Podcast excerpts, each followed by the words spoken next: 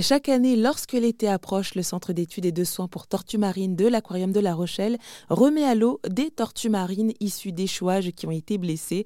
Cette année, 15 d'entre elles qui ont été remises d'aplomb ont pu regagner l'océan depuis l'île de Ré. Florence Delamico, responsable de ce centre, euh, partage son émotion. Ah bah, c'est toujours une émotion qui est très forte, hein. déjà dans un premier temps parce que ben, on, a enfin abouti euh, à une note positive. Euh, par rapport à, tous les échouages qu'il y a pu y avoir euh, pendant l'hiver.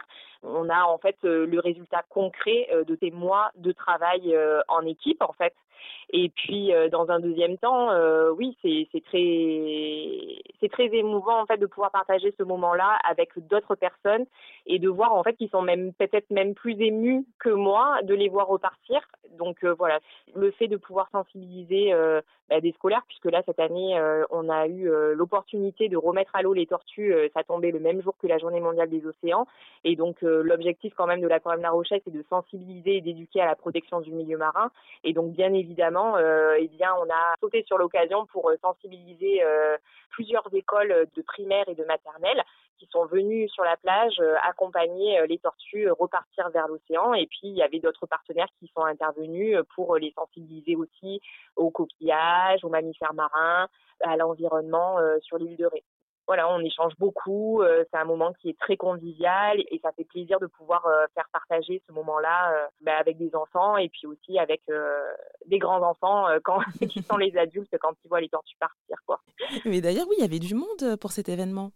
Ben, il y avait plusieurs écoles et puis il y avait également d'autres d'autres personnes, des, des, promeneurs qui se promenaient là et qui ont eu la chance d'arriver euh, au moment où on remettait à l'eau les tortues marines. Et puis il y avait également bah, plusieurs partenaires euh, de ces événements, notamment des, certains correspondants du réseau Tortue Marine Atlantique Est, euh, certaines personnes qui avaient contribué à leur prise en charge, et voilà. Et d'ailleurs, il y avait du monde pour cet événement? Bon, on était plutôt autour de 500 personnes. Ah oui, effectivement. Et donc, ça veut dire que l'année prochaine aussi, vous donnez rendez-vous à ce public à cette même période? Donc déjà, tout va dépendre déjà des tortues, savoir s'il y en aura ou pas à remettre à l'eau.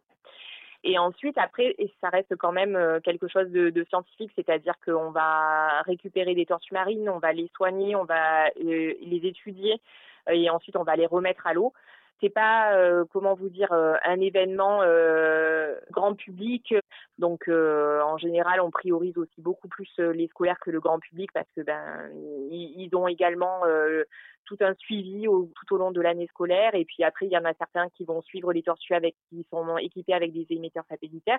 Et puis ça permet de sensibiliser euh, et ça, ça porte vraiment le message euh, voilà de l'aquarium qui est de sensibiliser, d'éduquer à la à la protection euh, de l'environnement marin. Parmi les 15 tortues qu'on a remis à l'eau, il y en a 6 qui portent des émetteurs satellites.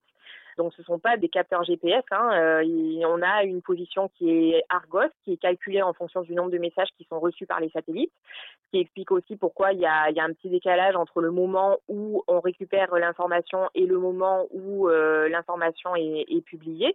Et puis également euh, la qualité de la position, parce que parfois il y en a certains qui vont se poser des questions sur mais comment ça se fait qu'elle a traversé la Terre? C'est pas possible, elle a volé à ce moment-là. Mais en fait non, c'est parce que en fonction des satellites qui vont passer au-dessus de la zone. Et ensuite, après, euh, le trajet, euh, il est rectiligne, mais la tortue ne fait pas de trajet rectiligne entre deux points. En fait, il va y avoir plusieurs euh, trajets, des contournements, des détournements. Donc voilà. C'était Florence Delamico, responsable du Centre d'études et de soins pour les tortues marines qui se situe au sein de l'Aquarium de La Rochelle.